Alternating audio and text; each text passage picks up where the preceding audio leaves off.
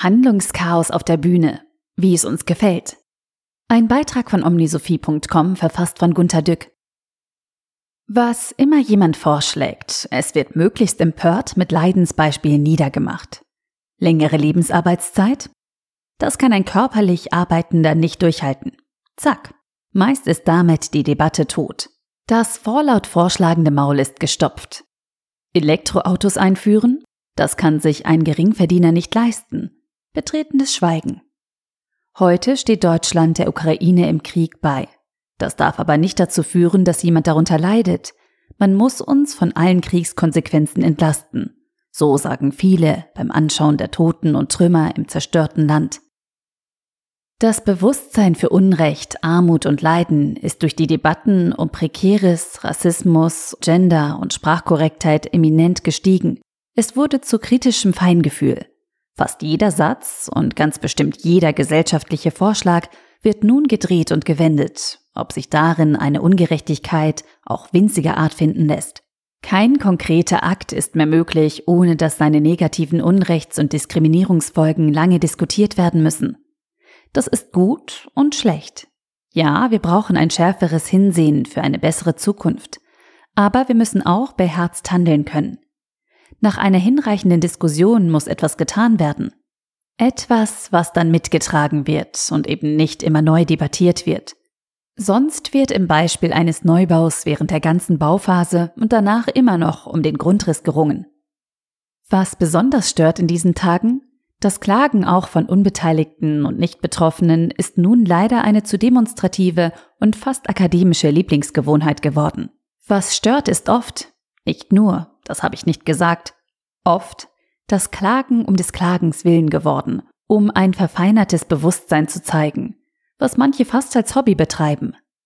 Damit werden alle Handlungen verzögert und verwässert oder geradewegs gestoppt. Die wahrhaft Klagenden dringen unter dem Getöse der Hobbykritiker nicht mehr durch. Ich frage, was hilft es, immer und überall Haare in der Suppe zu finden, ja, finden zu wollen? Ist dadurch die Welt in der letzten Zeit besser geworden? Sammelt nicht gerade der wiederkehrende Trump Punkte, indem er seine Massen gegenüber Vogue aufwiegelt? Ich schaue besorgt auf die Medien.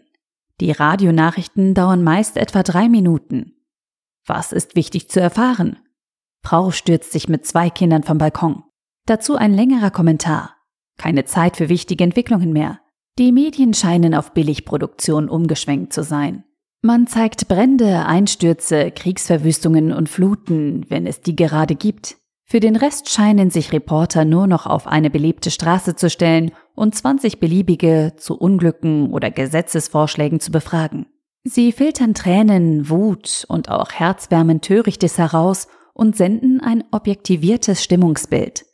Etwas Positives lässt sich kaum noch berichten, weil es ja viele andere Meinungen dazu gibt und weil diese nicht in angemessener Nachrichtenzeit in aller Vielfalt repräsentiert werden können. Das kann nur in krassem Widerstreit am TV-Abend betalkt werden. Was will ich eigentlich sagen?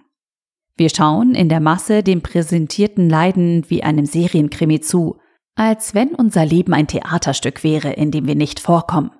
Wir applaudieren und buhen. Wir verteilen Sterne und Dislikes, wenn wir von ferne an Unglücken teilnehmen oder wenn wir Klimaprognosen als Science Fiction konsumieren. Wir rufen auf die Bühne, um den Text zu verbessern. Wir fordern das Ersetzen von Schauspielern durch uns persönlich sympathischere. Wir sind stolze Versteher und Meisterkritiker. Das alles darf uns nur nicht im eigenen Leben tangieren. Dafür haben wir eine flügelgestutzte Regierung, die uns allerlei Aktionen vorspielt, um zu demonstrieren, dass sie ihrer Rolle gewachsen ist. Sie schützt sich selbst vor Kritik, indem sie Neuschulden macht und uns immerfort entlastet. Wir haben nämlich gerade eine ständige Ausnahmekrise. Der Artikel wurde gesprochen von Priya, Vorleserin bei Narando.